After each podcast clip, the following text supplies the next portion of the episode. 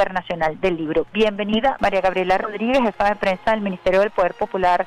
para la eh, Cultura. Hola, viceministra, un saludo para usted, para todo el equipo de Radio Nacional de Venezuela. Qué gusto estar en sintonía de Vía Alterna y sobre todo para hablar de cosas bonitas e importantes que están ocurriendo en Venezuela, que es la cultura venezolana, como decía el ministro Ernesto Villegas el día de ayer, cierra por todo lo alto o en alta, como dirían los chamos, la cultura venezolana este año 2021, no solo con la Feria Internacional del Libro de Venezuela, que nos llenó de mucha alegría estos 10 días del Palacio Federal Legislativo, sino de todos los demás acontecimientos que están ocurriendo. Hace tan solo días disfrutamos de un concierto magnífico desde la Academia Militar de 12.000 músicos, de nuestro sistema de orquesta, un sistema de orquesta creado por Hugo Chávez y por el maestro Abreu. Además, el día de hoy se estrena la Ministeria Carabobo Caminos de Libertad a propósito de, del año bicentenario que se ha conmemorado este año 2021 por todo lo alto. Y bueno, imagínense, es una alegría eh, y un honor ser en este caso María Gabriela quien está eh, al aire con usted, un poco hablando de todo lo que eh, muchos cultores, artistas, creadores, pues han venido trabajando todos los días porque es un trabajo de hormiguita.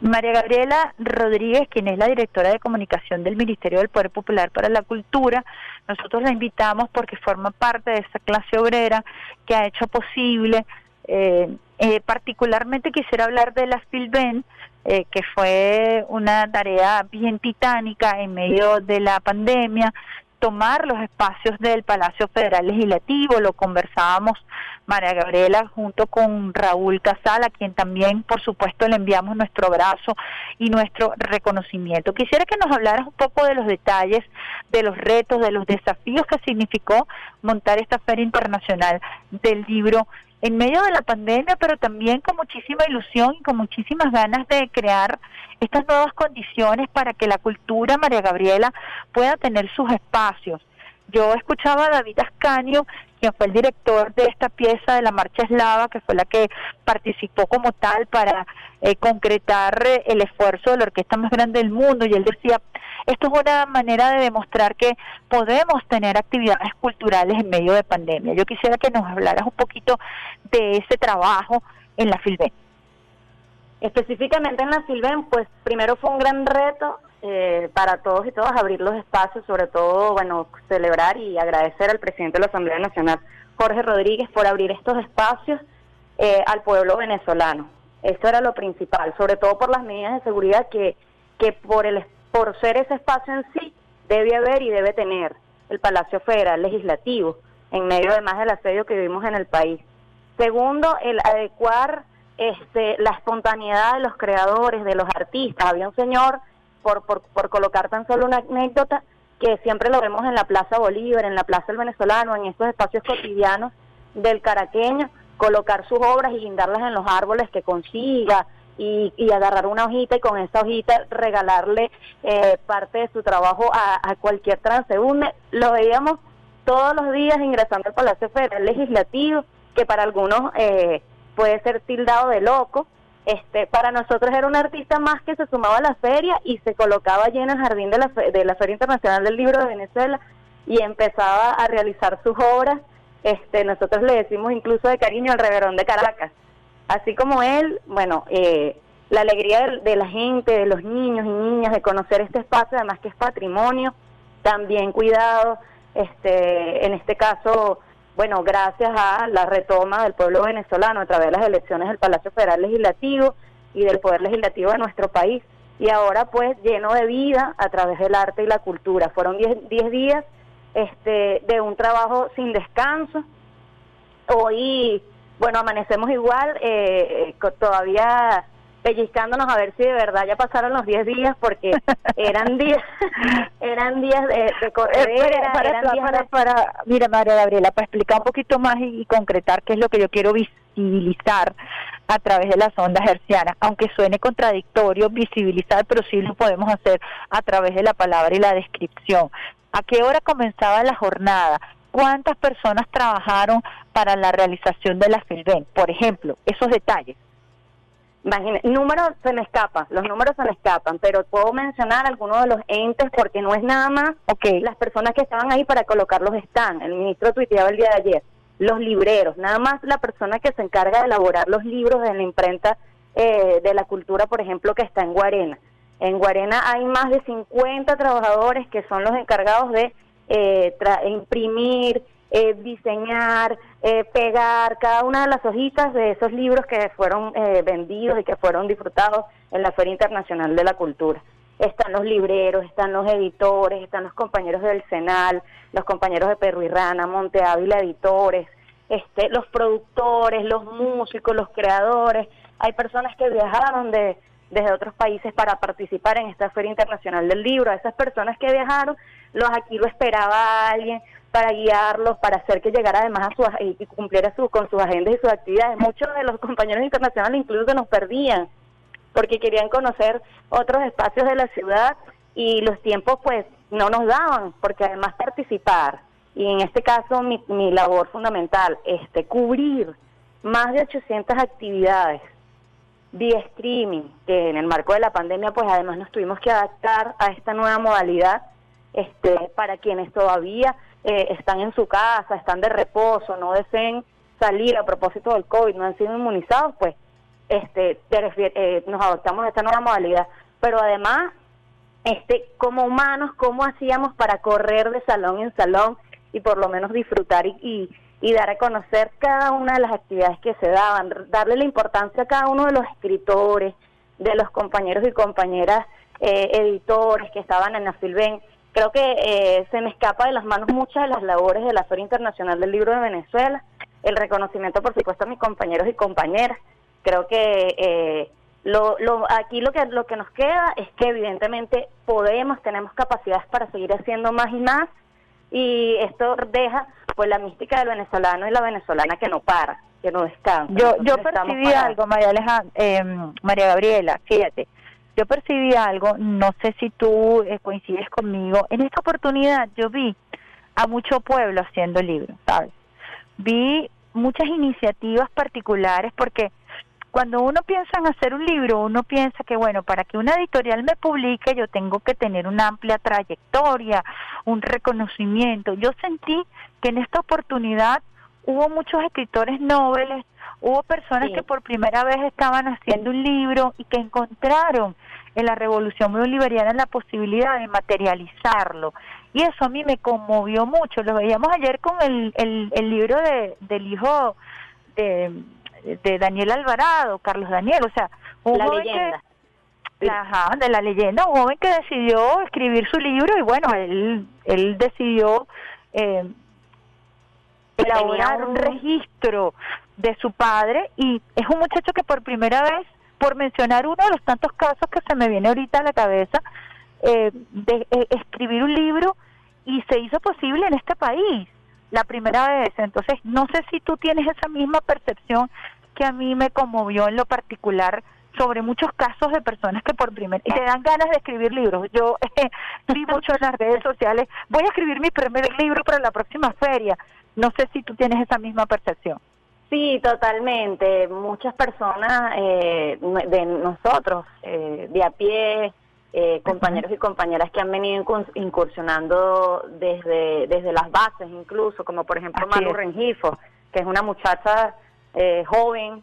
creadora, muñequera, también presentó su libro y fue una presentación muy amena, como por ejemplo también nuestro querido Félix Gerardi. Félix Gerardi bautizó este su, su pequeño libro de fractales, que son sus fotografías, las fotografías de la exposición que inauguró en la Galería de Arte Nacional, por ejemplo. Este, como él, bueno, se me escapa muchísimo a las personas que, que celebraron y que conmemoraron y que bautizaron su hijo, porque para un escritor un libro es su hijo, es su creación, y seguramente pues para las próximas ferias pues vamos a tener más más ediciones para presentar y para mostrar y para regalar al pueblo venezolano. Eso, esa percepción para democratizar, ¿verdad? Dígame. Para democratizar también la posibilidad de eh, hacer libros, de, de hablar, de expresarse,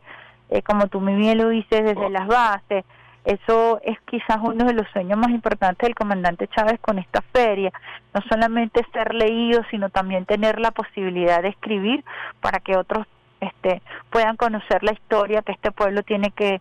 contar. Y creo que también eso es una manifestación producto de la pandemia, de la cuarentena. La gente se volcó a la cultura como como una Ese refugio. de salvación, ¿verdad? Como un refugio. Totalmente. Ese refugio le iba a decir, porque el venezolano además es demasiado creyente. De, creemos muchísimo, como dice aquí las Nazuas, en la gente, en lo que hacemos, en lo que somos. Tenemos muchísima fe en nosotros mismos. Incluso eh, también le quería comentar, otra de las percepciones que tuve era la emoción que tenía la gente de ver autoridades, como es, por ejemplo, el fiscal general de la República, sensibilizarse con una poesía presentando su libro en un paisaje boreal. Ver, o sea, yo veía a una señora como lo miraba con admiración y casi lloraba diciendo, este señor que está allí es un humano igual que yo, que normalmente lo vemos pues ejerciendo su, su labor de rigor como fiscal general de la República, pero que es un humano que se sensibiliza conmigo, que me está viendo, que me está dando la mano, pero que además me está compartiendo sus profundos sentimientos a través de la poesía. Lo mismo pasó verdad. Con, Jorge Rodríguez, me imagino, el presidente de la Asamblea Nacional, que además es poeta, y uno conoce como ese otro lado de, de la poesía que hace que también muestren su ternura, tanto en el caso del fiscal como en el caso del presidente de la Asamblea Nacional, que le tocan tareas de muchísima rigurosidad, ¿no? Totalmente, y así como él, pues el, el hermano del comandante Hugo Chávez, Adán Chávez, pues hablando de las anécdotas, esas que, que, no, que no conocemos y que no podemos conseguir por allí, como si nada que tenía él con su hermano. Este, también estuvo el canciller Jorge Arriaza, y como ellos pues también como, eh, celebrar pues la venida de compañeras incluso eh, periodistas como Elena Villar que vino a presentar su libro eh, aquí en la Filben nuestra corresponsal bueno la corresponsal de Rusia Today en Estados Unidos y que además este gracias a venir a Venezuela hoy está siendo seguida a través de las redes sociales está siendo ella incluso ha denunciado en, en su cuenta en Twitter después de venir a Venezuela y presentar su libro, cómo le han querido hackear, cómo han querido, pues, atemorizarla por sencillamente contar lo que haya visto y lo que haya vivido. Interesante entonces ese trabajo, porque además también convergen diversas modalidades. Nosotros te hemos visto muy activo a través de las redes sociales, haciendo reportajes, auto, eh, selfie reportajes, que, que son nuevas modalidades de trabajo para los periodistas y creo que tú lo haces muy bien. Y también estuvo ahí Alba Ciudad como la, como la radio del Ministerio del Poder Popular para la Cultura, eh, estableciendo nuevos mecanismos y nuevas formas de hacer radio, eh, está bien con la gente de la Radio del Sur, que hizo un trabajo muy importante para, para proyectar todo el trabajo que se hace aquí en Venezuela y para recibir también a nuestros hermanos y hermanas de otras naciones, YBKR, Radio Nacional, el trabajo que desde allí se hizo para comunicar también este a través de las ondas hercianas la experiencia de la CLIVEN. Eso además sirvió como un reencuentro para las radios venezolanas, después de años de pandemia, de que nosotros incluso esos espacios de trabajo tuvimos que este disminuir los, a los compañeros y compañeras para ir a los espacios de trabajo,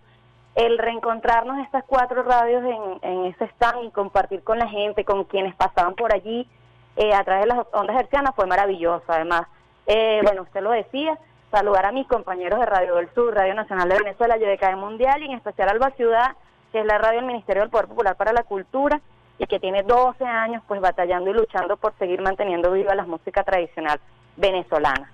Sí, fíjate que yo hago un énfasis especial en Alba Ciudad porque eh, quizás es una radio local que se escucha aquí en Caracas y que eh, nosotros en esta oportunidad queremos visibilizar porque hay un esfuerzo allí colectivo y yo siempre lo digo de, innovación en cuanto al software, del sistema operativo. Hay un talento allí que, que se aboca a la defensa de la cultura y que también ha contribuido mucho a archivar eh, valores musicales que pueden estar al servicio de el resto de los venezolanos y las venezolanas. Un poco también para que la gente conozca, ahorita en esta radio que es la Radio Nacional, la labor de esa radio eh, que, que hace un trabajo aquí en Caracas, pero que también está al servicio de los venezolanos y las venezolanas. Es así, Alba Ciudad 96.3 FM es la radio del Ministerio del Poder Popular para la Cultura, tiene 12 años este, trabajando, eh, tributando a través de la música tradicional venezolana, dando a conocer pues nuestra cultura, nuestras tradiciones, como usted dice, es pionera en el software libre, que eso eh, no se ve en la mayoría de las radios. No, no. Eh, y tiene exactamente además una página web, albaciudad.org, que tiene millones de músicas venezolanas tradicionales, incluso nuestros cultores y creadores lo celebran. Gino González me decía un día que cualquier canción que él quisiera conseguir, de serenata guayanesa, de un solo pueblo, o hasta el cantante más recóndito que esté por allá en Guadualito, lo puede conseguir en Alba 96.3 FM, porque esa es nuestra labor, este mantener por todo lo alto nuestra cultura y nuestras tradiciones. La invitación entonces a que nos conozcan a través de la página web albaciudad.org, nuestro día 96.3 aquí en Caracas, pero el streaming se escucha en todo el mundo y eso sí es importante porque hay muchas radios hermanas eh, que se nutren de los contenidos de Alba Ciudad. Y bueno, yo celebro mucho eso. Dígame. Celebro mucho eso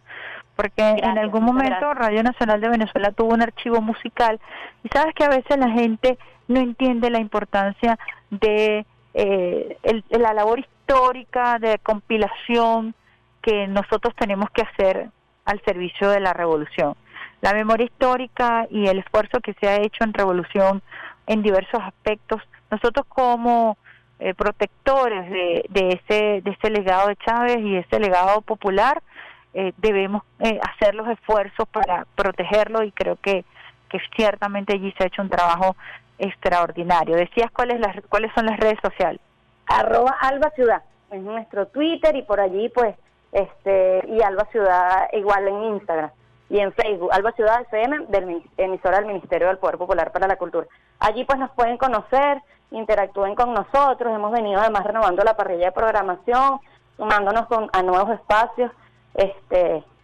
para para enaltecer y seguir haciendo lo que usted dice, pues trabajando por nuestra cultura y por el pueblo venezolano, que al final esa, ese es nuestro objetivo, ¿no? Sacar las sonrisas de nuestros niños y niñas y de nuestros abuelitos, de nuestras abuelitas y creo que bueno, pues con nuestras tradiciones lo logramos, además que este año 2021 pues ya lo vamos a cerrar por todo lo alto en materia de cultura y que más que celebrar la Filben que el día de ayer cerró también como una victoria cultural más para nuestro país. Ya hoy para terminar está la, el lanzamiento de la serie Carabobo Caminos de Libertad, hoy a las 10 de la noche, también un esfuerzo titánico, cómo se preparan desde el Ministerio de la Cultura para este momento tan importante, tan emocionante. Hemos vivido un fin de semana lleno de, momentos emocionantes, ¿no? ¿Cómo nos preparamos entonces para el lanzamiento de esta serie? Eh, estoy segura que nos preparamos todos para celebrar y disfrutar de una de las miniseries eh, elaboradas en Venezuela en medio de todas las adversidades, pues con mucha mística y con mucho amor. Recordaba que hace el 7 de enero específicamente, empezando este año, eh, tuve la oportunidad de viajar al campo de Carabobo con el director de la miniserie, Luis Alberto Lamata, y parte de los actores y productores de la miniserie, un poco para conocer y de alguna manera visualizar parte, ¿no? Imaginarnos parte de lo que se había vivido allí. Eh, subir el Cerro La Pica e imaginarse cómo Paez subió ese Cerro La Pica con eh, nuestros soldados y soldadas para eh, de alguna manera retomar Carabobo y ganar la batalla de Carabobo, fue una experiencia maravillosa. Y hoy, ver que esta miniserie se concreta es de realmente una alegría que no, no, no cabe en el pecho. Este, además ver cada uno de los actores que forma parte de esta miniserie.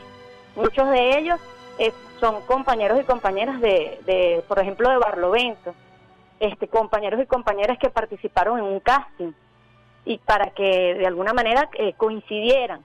con lo que conocemos a través de la historia, con los personajes que protagonizaron la batalla de Carabobo. Entonces, bueno, la invitación es a disfrutar, a sentarnos a disfrutar y a celebrar y a seguir conmemorando nuestro año bicentenario a través del arte y la cultura y en este caso a través de Carabobo Caminos de Libertad. Bueno, muchísimas gracias María Gabriela Rodríguez, quien es directora de comunicación del Ministerio del Poder Popular para la Cultura, por haber compartido con nosotros ese testimonio eh, como trabajadora, como parte de este equipo que hizo posible la Filben, que cerró el día de ayer con broche de oro, para contarnos estas anécdotas que tienen que ver con la cotidianidad de la organización en torno a la cultura. Muchísimas gracias María Gabriela. A usted, viceministro, y un saludo a todo Radio Nacional de Venezuela, sus trabajadores y trabajadoras. Bueno, estábamos conversando entonces como lo ratificamos hace pocos segundos con María Gabriela Rodríguez, jefa de prensa del Ministerio del Poder Popular para la eh, Cultura.